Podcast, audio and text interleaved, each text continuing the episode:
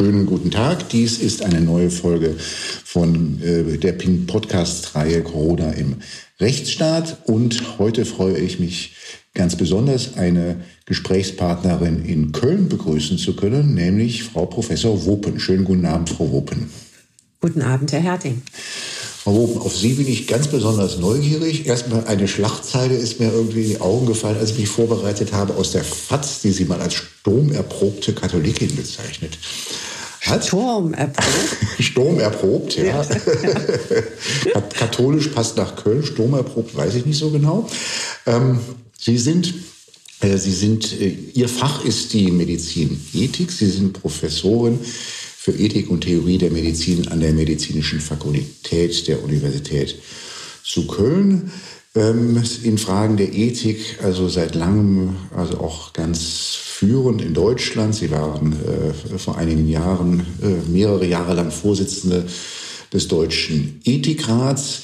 Äh, dann ist mir ins Auge, besonders natürlich ins Auge gestochen als, äh, als Datenrechtler, ähm, dass Sie äh, Vorsitzende des Europäischen Ethikrats sind, der die Europäische Kommission äh, berät äh, on Ethics in Science and New Technologies. Mir ist weiter ins Auge gefallen, als ich mal Ihre Publikationsliste durchgeschaut habe, gibt es einen Aufsatz, den würde ich gerne mal lesen, ähm, äh, oder einen Beitrag, den ich gerne mal lesen würde, die Vermessung des Menschen, Big Data und Gesundheit, weil das sind dann durchaus Schnittstellen auch so zu dem, was, was, äh, was mir so äh, außerhalb von Corona äh, vertraut ist. Ähm, über all dies wollen wir allerdings heute dann eher weniger reden, sondern mehr über die Fragen der aktuellen Krise. Aber bevor ich Sie dazu frage, ähm, wie viele Medizinethiker gibt es eigentlich in Deutschland? Da kann ich Ihnen jetzt gar keine konkrete Zahl nennen. Es ist aber so, dass ähm, einige Universitäten, nicht alle, einen Lehrstuhl für Medizinethik haben.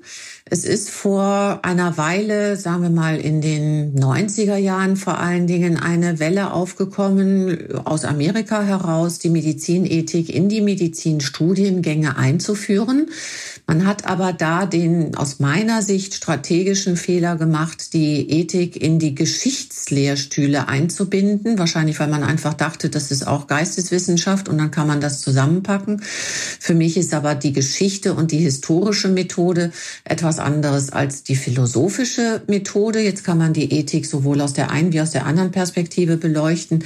Aber das hat, glaube ich, dem Fach nicht unbedingt an allen Stellen gut getan. Ähm, nun ist es so, es gibt an manchen Universitäten eben ein Institut für Geschichte, Ethik und Theorie der Medizin, das manchmal einfach, manchmal zweifach besetzt ist. Und ähm, ja, es gibt eine, ja, puh, vielleicht sagen wir mal zehn. Da kann ich mich jetzt aber auch ein bisschen verhauen. Mhm. Also ganz, ganz ist eine ganz übersichtliche Zahl, die es da gibt. Ähm, ist das eigentlich ein altes äh, Fach mit, sagen wir, jahrhundertealten historischen Wurzeln oder wie muss man sich das vorstellen? Die wirklich, also die Ethik als wissenschaftliche Disziplin wird meistens angesetzt mit Aristoteles und der nikomachischen Ethik im vierten Jahrhundert vor Christus. Äh, das ist der erste, der ein Buch darüber geschrieben hat mit einem tugendethischen Ansatz. Und dann seitdem hat es sich halt weiterentwickelt in ganz unterschiedlichen Ausformungen. Es gibt sehr unterschiedliche ethische Theorien, deswegen halte ich es auch immer für wichtig, darüber zu sprechen, wenn man in dem akademischen Diskurs ist, welchen theoretischen Ansatz man verfolgt oder was man für den eigentlich entscheidenden ethischen Maßstab hält. Denn in der Tat gibt es da sehr unterschiedliche, die auch bei einer konkreten Fragestellung zu sehr unterschiedlichen Ergebnissen kommen können. Und deswegen ist da die Transparenz über die eigene Werteskala oder die Prinzipien, die man zugrunde legt, außerordentlich wichtig. Und in der Kombination mit Medizin, wie ist das auch eine, geht das auch zurück bis in die, in, in die vergangenen Jahrtausende oder ähm, ist das etwas relativ Neues? Ähm, als Medizinethik im Sinne einer angewandten Ethikdisziplin ist es so institutionalisiert relativ neu. Aber auch bei Aristoteles kann man schon großartige Dinge über die Gesundheit und das ärztliche Handeln lesen. Und wenn man die Ethik als das systematische Nachdenken über die moralische Qualität von Handlungen versteht, Handeln im weiten Sinne als tun und unterlassen, und auch die Rahmenbedingungen von Handeln, dann ist man mit der Medizinethik auch durchaus bei Aristoteles schon gut aufgehoben. Allerdings hat er es nicht als Medizinethik aufgesetzt. Das ist eigentlich erst wirklich ins Bewusstsein auch der Menschen, der Wissenschaft und der Öffentlichkeit geraten, als es zu diesen enormen Missbrauchsfällen gekommen ist. Also spätestens seit dem Zweiten Weltkrieg und den grausamen Verbrechen der Nationalsozialisten, den Menschenversuchen und dann dem Nürnberg-Kodex, der eigentlich aber von Juristen her dann als erster medizinethischer Kodex, wiederum natürlich nach dem Hippokratischen Eid aus der Antike, äh, gilt. Und seither hat sich über den Belmont Report in den USA, über die Tuskegee-Syphilis-Studie, wo Kranke, also dann wo, ja, wo Syphilis-Kranke nicht behandelt wurden, sondern wo trotz vorhandener Behandlung der natürliche Verlauf der Erkrankung beobachtet wurde und ähnliche grausame Studien doch etabliert, dass man einen Kodex, dass man Regeln braucht. Das hat dazu geführt, dass eben auch die ethischen Prinzipien und das ethische Nachdenken darüber sich systematisiert hat. Mir ähm fällt gelegentlich auf, dass, ähm, also etwa wenn man sich mal anschaut, was gibt es denn eigentlich so zum Infektionsschutzgesetz an Rechtsprechung und Aufsätzen und ähnlichem, dann landet man ziemlich schnell in den 80er Jahren, nämlich in den Zeiten der AIDS-Krise. Ähm, ist das aus Ihrer Sicht auch eine Zeit gewesen, wo sich durchaus, also natürlich ist das alles was anderes jetzt, was wir erleben, aber wo sich durchaus auch vergleichbare ethische Fragen gestellt haben wie heute? Zum Teil ja, zum Teil nicht. Bei der HIV-Krise oder als das aufkam, das war zur Zeit meines Studiums, stellten sich ja auch noch mal prekäre Fragen im Hinblick auf Sexualität, Homosexualität, Stigmatisierungen, Diskriminierungen spielten bei diesen Art, bei dieser Art von Erkrankung eine andere Rolle, als wenn man sich mit einem Coronavirus ansteckt. Ja, das kam bei manchen schon direkt in diese Schmuddelecke. Es musste öffentlich über Sexualität geredet werden. Ich erinnere noch, wie tapfer und unverdrossen sich Rita Süßmuth durchgesetzt hat mit ihren Kampagnen, um darüber aufzuklären, um das Verhalten der Menschen so zu beeinflussen, dass die Übertragung eben nicht erfolgt, dass Menschen sich schützen können. Das ist jetzt einfacher darüber zu sprechen, dass man Abstand halten soll und eine Maske tragen soll. Das war damals, wenn man über Kondome und Sexualität sprach, etwas viel delikateres. Also doch äh, etwas andere, andere Themen, die wir damals in den 80er Jahren ähm, hatten. Ähm, kommen wir zu, äh, also zu der Pandemie unserer Tage.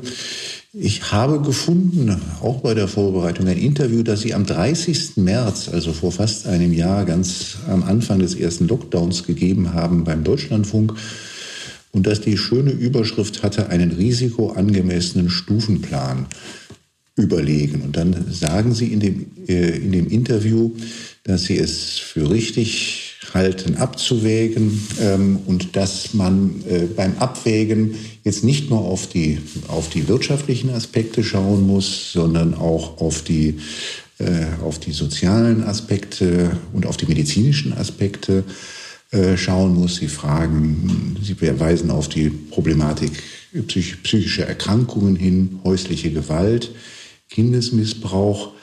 Ähm, als ich das jetzt so gelesen habe, habe ich, habe ich so für mich gedacht, das sind Fragen, die Sie aufgeworfen haben im März. Haben wir darauf Antworten mittlerweile? Wir haben leider keine Antwort. Wir führen jetzt die Diskussion, die wir vielfach, das war ja nicht nur ich in dem Interview, da gab es auch Stellungnahmen von Gruppen von Wissenschaftlerinnen und Wissenschaftlern zu etc., die genau das gefordert haben, wo jetzt gesagt wird von Politikern, wir müssen das jetzt entwickeln. Ja, das ist traurig. Das sagt man ja in vielen Hinsichten, dass man einiges von dem, was jetzt entwickelt werden muss, eigentlich schon hätte lange, lange, lange entwickeln müssen. Aber so ist es jetzt nun mal. Es lohnt ja nicht zu lamentieren. Das heißt, wenn es dann jetzt wenigstens eingesehen wird, dann muss man sich jetzt kraftvoll auf den Weg machen. Die Breite der Sichtweise auf diese Pandemie, also nicht nur ausschließlich Covid-19-Erkrankte in den Blick zu nehmen und die Ausbreitung des Virus, sondern auch die ganzen Folgen, die die Maßnahmen zur Eindämmung der Pandemie haben, sei es wirtschaftlicher Art, aber so wie Sie es ja schon erwähnt haben, auch sozialer, psychischer Art. Das gehört alles in eine Gesamtschau, denn diese Pandemie ist letztlich auch eine Syndemie. Ich fand dieses Konzept sehr interessant. Ich bin darauf gestoßen über einen AIDS-Forscher, wenn wir das nochmal mhm. aufnehmen, äh, ein Anthropologe, der das in den USA, ich glaube in den 80er Jahren entwickelt hat 90er Jahren, der sagt, diejenigen, die sozial benachteiligt sind, die haben sowieso schon mehr Vorerkrankungen. Wir wissen das ja, die sozialen Determinanten von Gesundheit und Krankheit sind ja, spielen eine ganz große Rolle. Und diejenigen, denen es ohnehin schon schlechter geht, sowohl sozial als auch damit verbunden gesundheitlich, die leiden auch unter dieser Pandemie noch einmal mehr und werden auch durch die Maßnahmen zur Bewältigung der Pandemie noch einmal mehr belastet. Und wenn wir hier die soziale Ungleichheit nicht immer größer lassen werden wollen, wenn wir die Menschen, denen es ohnehin schon schlechter geht, nicht das Gefühl vermitteln wollen, dass sie von der Gesellschaft und der Politik vergessen werden, dann müssen wir auch diese Aspekte von vornherein in den in Betracht ziehen und in die Abwägungen mit einbeziehen. Und das war auch der Sinn des Stufenplans. Und dieses Risiko angemessen bezieht eben auch diese Risiken mit ein. Das halte ich auch jetzt für ein Gebot der Stunde, weswegen ich auch bei der Impfpriorisierung durchaus dafür plädieren würde, Impfteams in sozial prekäre Stadtviertel zu schicken und dort erstmal die Familien, Schulen, Kitas etc. zu impfen, damit also natürlich die Menschen in diesen Einrichtungen, die Einrichtungen selber, damit das auch sehr viel schneller und sicherer wieder geöffnet werden kann. Denn wie gesagt, diese Menschen leiden noch einmal mehr darunter, wenn sie immer wieder in Quarantäne müssen oder dergleichen. Ich habe natürlich genau verstanden, was Sie gesagt haben. Ich habe bloß das Wort nicht verstanden. Syndemie mit Y oder? Ja, genau. Okay. Das heißt einfach, dass mehrere Dinge zusammenkommen, also Sünden. Ähm, mhm. sie, sie treten synchron auf. Mhm. Sie kommen zusammen und verstärken sich auch noch gegenseitig. Und mhm. das ist der teuflische mhm. Mechanismus dahinter. Mir fällt immer eines auf, wenn man so das zum Thema macht, was Sie gerade sagen, dann beobachte ich immer Folgendes. Wenn man zum Beispiel sagt, also ähm, jetzt an konkreten Beispielen, also dann auch sagt, da geht es jemandem psychisch ganz, ganz schlecht, bis, es gibt ja bis zu Selbstmordgeschichten auch, dann kriege ich ganz oft zu hören, naja, aber das liegt ja, der ist ja jetzt nicht nur wegen Corona psychisch krank, sondern er war das ja schon vorher. Kennen Sie das? Das ist richtig, aber das ist ja jetzt nicht das, die Antwort auf die eigentliche Frage ich, ich, ich, ich mache mir das ja gar nicht zu eigen. Also das, nur, ich weiß, äh, ich das ist so ein, ein, ein Reaktionsmuster, das ich immer wieder beobachte. Ja, aber auf was ist das eine Antwort? Also es geht ja jetzt darum, sich um diese Menschen, die mit psychischen Erkrankungen unter dieser Pandemie auch nochmal in besonderer Weise leiden und insbesondere unter dem Lockdown, zu schützen und ihre Probleme ernst zu nehmen und sich um sie in einer Art und Weise zu kümmern, dass sich das nicht noch einmal umso mehr verschlimmert. Ob sie das jetzt bekommen haben wegen der Pandemie oder nicht, ist doch in dem Fall ganz unerheblich. Sie leiden nochmal in besonderer Weise, denn Menschen mit psychischen Erkrankungen in den Lockdown zu schicken, ist einfach eine ganz erhebliche Belastung und für manche sogar eine vitale Bedrohung. Und deswegen halte ich es auch für sehr gerechtfertigt, danach zu rufen, dass diese Menschen auch noch einmal eher geimpft werden und unter die zu priorisierenden Menschen kommen. Denn es ist eine Vorerkrankung, die vielleicht nicht dazu disponiert, besonders schwer zu erkranken, wenn man das Virus bekommt. Aber man erkrankt besonders schwer oder leidet ganz besonders, wenn man diese Maßnahmen der Pandemiebewältigung sieht. Und insofern muss man auf diese Menschen meiner Meinung nach auch in besonderer Weise achten. Sie gehören ja auch zu denen, die gesagt haben, das müsste eigentlich gesetzlich geregelt werden, die Impfpriorisierung. Ähm, wenn ich das richtig in Erinnerung habe, was ist, wie kommen Sie, oder wo, wo Sie sind ja keine Juristin, wie, wie kommen Sie zu dem, äh, zu der These? Ja, Sie haben völlig recht. Ich bin keine Juristin, deswegen muss ich das auch immer mit enormer Vorsicht sagen. Gleichwohl bin ich natürlich eine Bürgerin dieses Staates und bin an bestimmte demokratisch-freiheitliche Grundordnungen gewöhnt, die ich auch gerne fortgesetzt sehen möchte. Und dass die Regierung und die Exekutive, das hört man ja jetzt dieser Tage auch oft, natürlich ihre Stunde hat in einer Krise, wo man sehr akut reagieren muss, liegt auf der Hand. Aber bei einer einjährigen Krise liegt das nicht mehr auf der Hand, sondern es gibt so viele Situationen, die man vordenken kann, bei denen es absehbar ist, dass sie kommen oder jedenfalls kommen können und bei denen das Parlament sehr wohl aktiv werden kann. Und dazu gehören für mich auch insbesondere die Fragestellungen, bei denen es um die Zuteilung von Lebens- oder gar Überlebenschancen geht. Das die Wesentlichkeitstheorie des Bundesverfassungsgerichts bleibt auch einem Ethiker nicht verborgen. Und ich halte das für eine ganz wesentliche Frage, den Zugang zu Ressourcen, zu knappen Ressourcen zu regeln, die das Leben und Überleben ganz wesentlich berühren und beeinflussen und ermöglichen. Und insofern würde ich mir da eine starke Stimme des Parlaments wünschen. Man kann das auch nicht einfach damit abwehren, dass man sagt, oh, das ist aber zu kompliziert und was soll man da schon für Kriterien nehmen bei der Triage beispielsweise. Das ist etwas Ähnliches, wo ich das auch mir gewünscht hätte. Ähm, aber es geht mir, bei der Organtransplantation ist es ja auch so, dass man das nicht im Detail macht. Aber man kann doch mehreres regeln. Man kann sagen, erstens, wer ist dafür zuständig und wer muss alles einbezogen werden und hat dann eine gesetzliche Legitimation dafür. Ich finde das Infektionsschutzgesetz da durchaus diskussionswürdig. Ich kenne auch Verfassungsrechtler, die es für verfassungswidrig halten, wie es gemacht ist. Und das Zweite ist, dass die Kriterien festgelegt werden können. So wie es bei der Organtransplantation die Dringlichkeit und die Erfolgsaussicht sind, könnte man bei der Triage sagen, das und das und das an Kriterien ist ausgeschlossen, sowas wie Alter oder ähm, sozialer Status oder Krankheitsstatus, was auch immer, sondern es gilt hier nur die Überlebenschance. Das kann man festlegen. Und dann kann man sagen, bitte Bundesärztekammer, macht die Richtlinien dafür, wie man das vor Ort umsetzt. Jetzt hat sich eine Fachgesellschaft zusammen mit anderen auf den Weg gemacht und diese Kriterien festgelegt. Die haben ja auch gute Arbeit gemacht. Man hat aber auch an der Diskussion gesehen. Die haben das dann auch nochmal revidiert. Und es gibt vielleicht einzelne Dinge, über die kann man immer noch mit Fug und Recht diskutieren. Aber mir wäre das lieber, das wäre alles gesetzlich legitimiert. Also mit äh, der mit dem Hinweis auf die Wesentlichkeitstheorie und auf gewisse Fragezeichen im Infektionsschutzgesetz.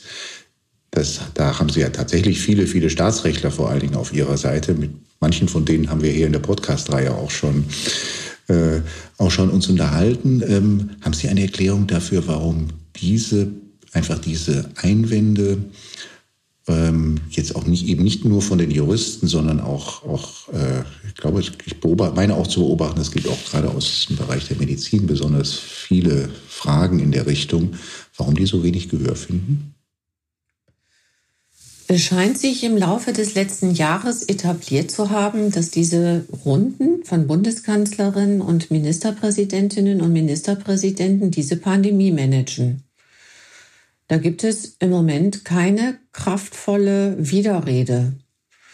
Und das Parlament macht sich auch nicht auf den Weg und macht mal aus Eigeninitiative ein Gesetz beispielsweise zur Einführung einer flächendeckenden technologischen Lösung, um überhaupt einen Überblick über die epidemiologische Situation zu bekommen, beispielsweise indem man Check-ins machen muss bei Restaurants, Kinos, Konzertsälen oder so über einen QR-Code der dann aber auf gesetzlicher Grundlage geregelt ist. Man hat sich auch bei der Corona-Warn-App geweigert, eine gesetzliche Grundlage zu etablieren. Das hätte uns viele Vorteile bringen können. Natürlich ist mir auch bewusst aus meiner Zeit des deutschen Ethikrates und ansonsten auch, dass solche gesetzlichen Vorhaben immer kompliziert sind. Und ich weiß auch, dass die Demokratie langsam ist.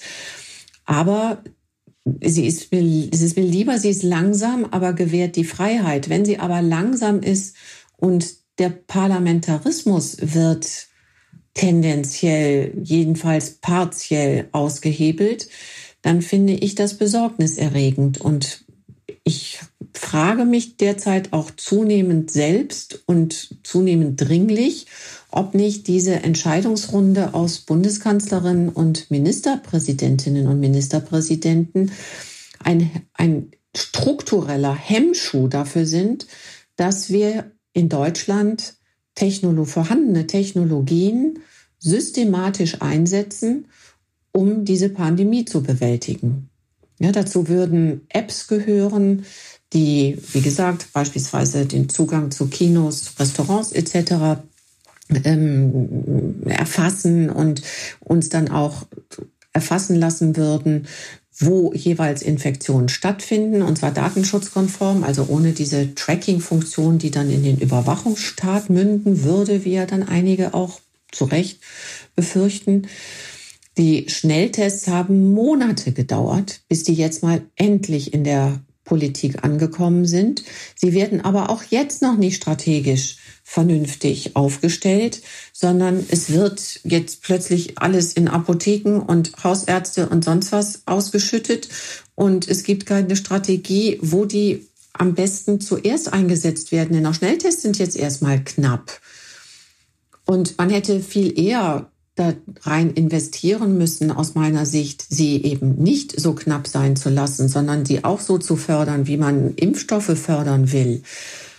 Aber wir müssen doch jetzt sagen, okay, wenn wir Kitas und Schulen aufmachen wollen als erstes, und dafür gibt es ja gute Gründe, dann setzen wir die Schnelltests erstmal da ein und, und evaluieren das auch und schauen, ob wir uns das so leisten können. Und wenn wir jetzt gerade angesichts der drohenden Varianten, die möglicherweise auch noch mal eine dritte Welle verursachen können, wenn wir derer Herr werden wollen, dann müssen wir die infektiösen Menschen ganz früh finden.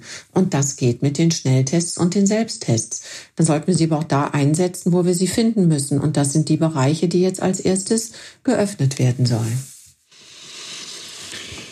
Nochmal kurz zum, zur, zum Thema ähm, Gesetzgebung dauert zu lange. Das stimmt ja nun eigentlich auch überhaupt nicht, weil ja gerade das Pandemiejahr gezeigt hat, dass immer dann, wenn die Bundesregierung gemeint hat, sie brauche eine gesetzliche Grundlage, dann sind ja immer Gesetzespakete ganz, ganz eilig durch den Bundestag, oft innerhalb einer Woche geschleust worden, wie zum Beispiel bei dem Paragraphen 28a Infektionsschutzgesetz äh, im November geschehen, aber auch bei vielen, vielen äh, äh, Themen, die mehr so Wirtschaftsthemen sind, Insolvenz und, und, und ähm, Miete und, äh, und vieles, vieles andere mehr.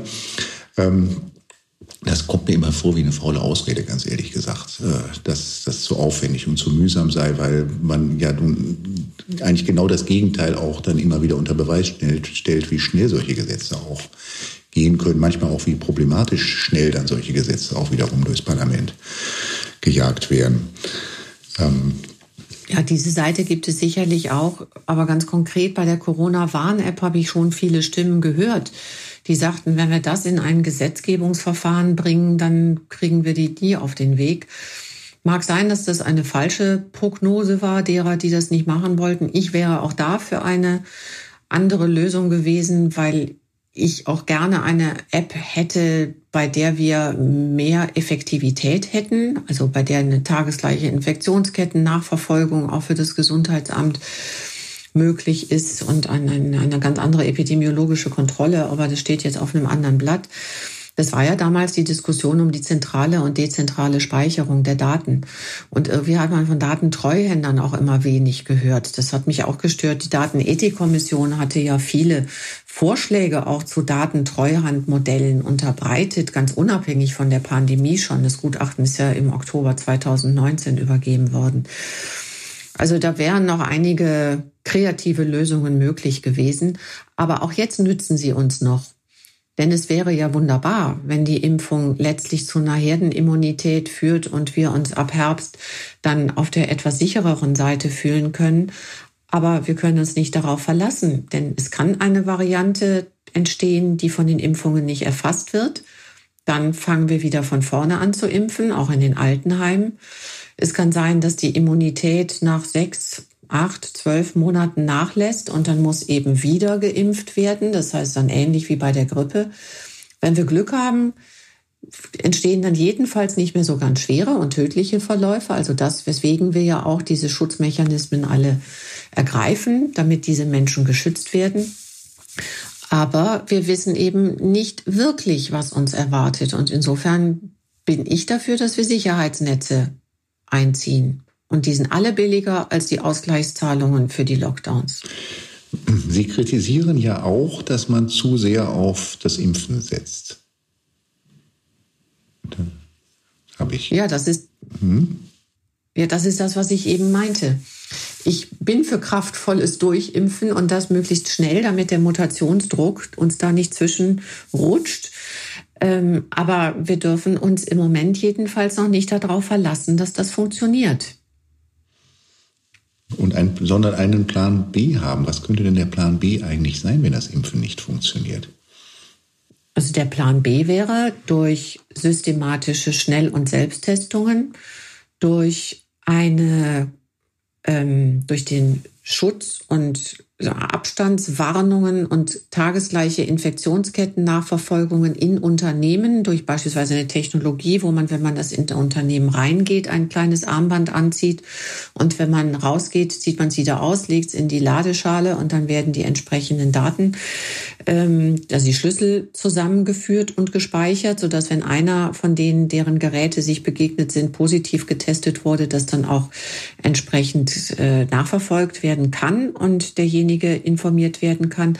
Oder im öffentlichen Raum, bei, wo wir ja auch noch nicht wissen, wo die Infektionen tatsächlich stattfinden, ähm, diese QR-Codes zur Regel werden, wenn man in ein Geschäft reingeht oder ins Konzert, ins Kino, in die Kirche, ins Restaurant.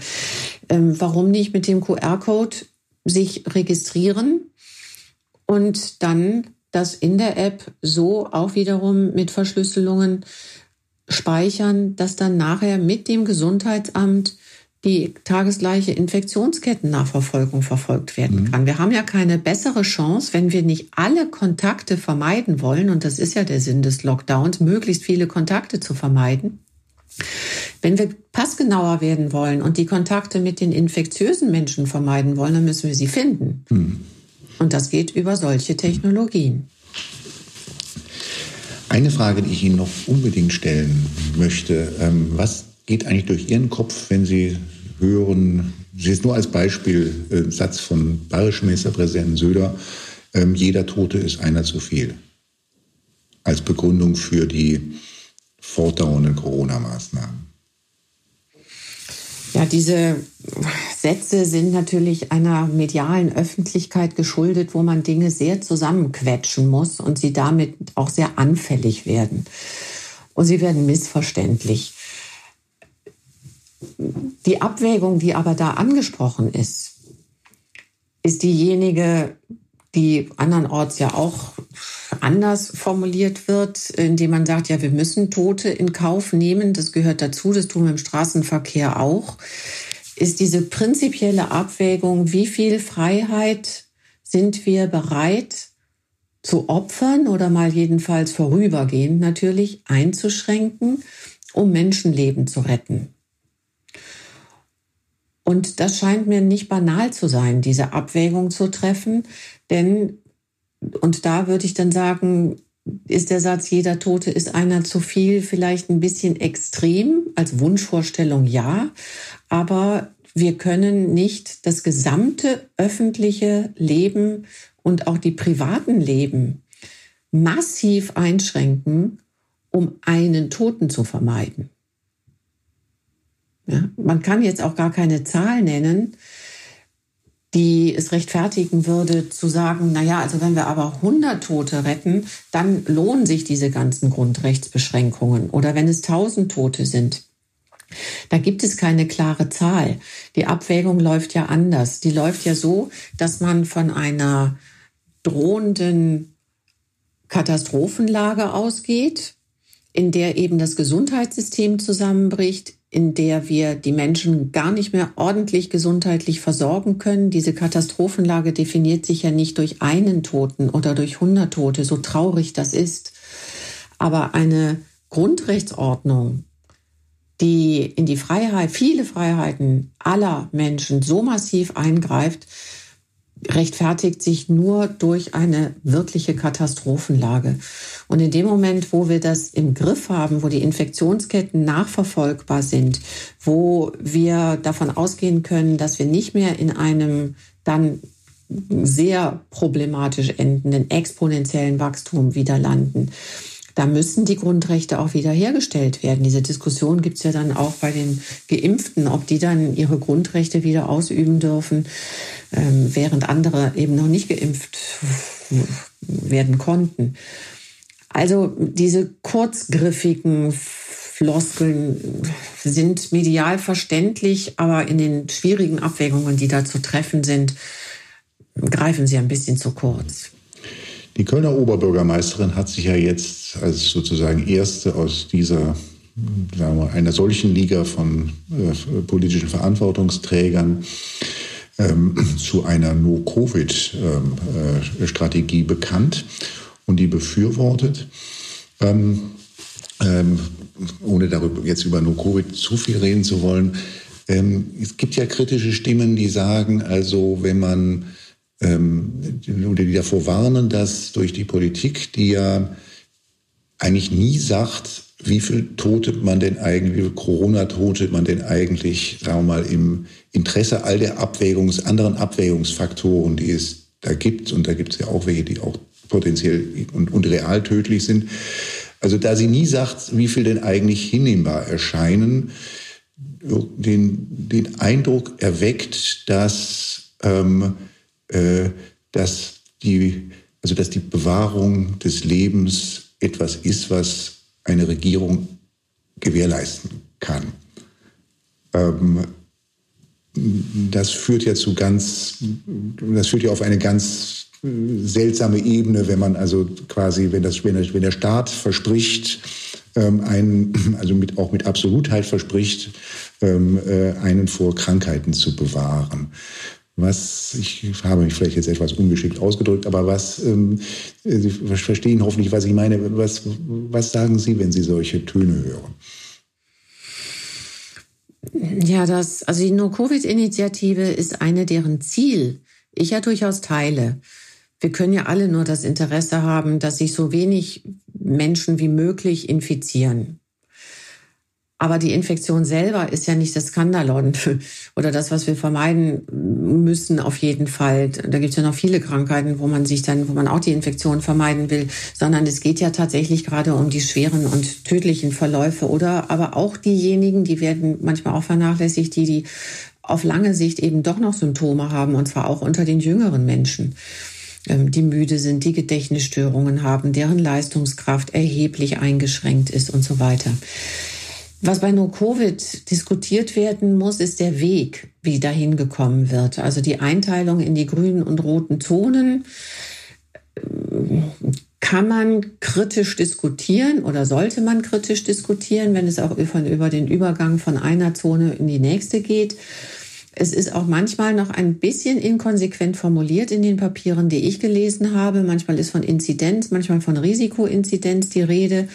Manchmal geht es um wirklich keine Infektion, manchmal geht es um keine Infektion, die man nicht nachvollziehen kann. Ähm, aber geht man jetzt mal von diesen Details ab, würde ich sagen, ist die Zielrichtung ein, ähm, also Infektionen, soweit es eben geht, zu vermeiden, richtig. Aber der Weg ist das Entscheidende. Und den Weg sehe ich in den ermöglichenden Technologien, die, die ich eben genannt habe. Also nicht zu sagen, Lockdown so lange bis unbedingt, ja, noch bis weit unter einer Inzidenz von 10, sondern die Technologien einzuführen, die uns ermöglichen, die infektiösen Menschen so früh zu entdecken, dass die Infektionsketten abgebrochen werden. Und dann schaffen wir es auch auf Dauer, selbst wenn Mutationen kommen, die dann nochmal ansteckender sein sollen, ähm, die Infektionszahlen und die Inzidenzen auf einem Niveau zu halten, das beherrschbar ist, ohne in die Grundrechte hm. aller so massiv einzugreifen. Also die No-Covid-Papiere habe ich durchaus mit Interesse gelesen. Ähm, mir sind da vor allen Dingen zwei Dinge aufgefallen, die aus meiner Sicht auch eng zusammenhängen. Die Menschen, die dort also in friedlicher Zurückhaltung und im Gemeinschaftssinn ähm, äh, dafür sorgten, dass die äh, roten Zonen grün sind, sind aus meiner Sicht äh, so Menschen, die man in, am, in, Berlin am Prenzlauer Berg, in München, in Schwabing vielleicht und vielleicht in Köln, in Marienburg äh, antrifft. Die sozial Schwachen, über die wir eingangs sprachen, die kommen da überhaupt nicht vor. Und das ist das eine. Und das andere ist, dass die Papiere, letzte hat ja immerhin 30 Seiten, gehen einer Frage Konsequenz aus dem Weg, was man denn eigentlich mit denen macht, die sich an die Regeln nicht halten. Also was macht man denn eigentlich mit denen, die irgendwie versuchen, die Grenze zu einer, von einer roten in eine grüne Zone zu überschreiten? Und das ist ja auch, spielt ja auch eine starke Rolle. Was macht man eigentlich mit denen, die nicht, ähm, äh, die, also die nicht, die getestet sind und nicht, nicht freiwillig in die Quarantäne hereingehen? Also dieser Frage, ähm, dass natürlich das, das, das eigentlich eigentlich das meines Erachtens aus meiner Sicht mit den Händen zu greifen ist, dass das Ganze nur funktioniert, wenn es auch dann tatsächlich durchgesetzt wird. Und die Frage, wie man es dann durchsetzt ähm, und mit welcher, also mit welchen ja doch sich aufdrängenden drakonischen Maßnahmen man das wohl durchsetzen müsste, wenn man das mal konsequent zu Ende denkt, der gehen diese beiden Papiere aus dem Weg. Das ist das, was mir sehr stark aufstößt an der, an dem, also an diesem beiden Veröffentlichungen, die da gemacht worden sind in jüngerer Zeit. Ja, das kann ich gut nachvollziehen. Ich glaube aber, dass diejenigen, die da, also ein bisschen arbeite ich an den Teststrategien auch mit, ähm, ohne jetzt zu diesem engeren Kreis dieser Gruppe zu gehören, weil ich das Framing manchmal auch ein bisschen problematisch finde. Aber wie gesagt, den, das Anliegen teile ich. Die, das, das Ansinnen dieser Gruppe ist es ja zu motivieren. Deswegen legen die nicht so viel Wert jetzt auf diese repressiven Maßnahmen und sprechen nicht über Bußgelder, über Strafe, über Grenzkontrollen oder was auch immer man da äh, sich ausdenken könnte.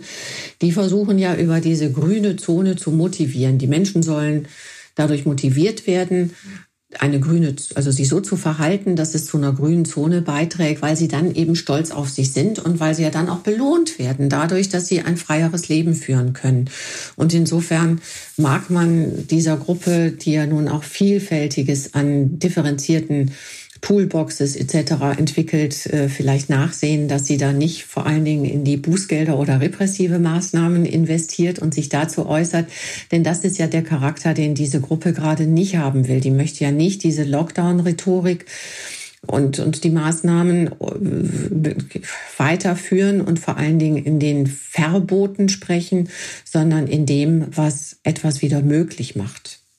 Aber die Menschen, die also dann dort motiviert werden sollen, das sind doch Menschen, also das können doch nur Menschen sein, die die Kraft zur Motivation haben. Und das ist doch gerade bei den sozial Schwachen und Benachteiligten nicht der Fall. Das heißt, es setzt, es, es, es setzt doch auf, so, so, so meine Kritik. Es würde alles wunderbar funktionieren, wenn wir also eine Gesellschaft wären, in der es also keine sozialen Benachteiligungen gäbe, keine Arbeitslosigkeit gäbe, keine krasse psychische Not auch gäbe. Ähm, äh, das ist jetzt auf einem, also das blendet aus meiner Sicht aus, ähm, ein ganzes, ganzes großes Stück der sozialen Realität.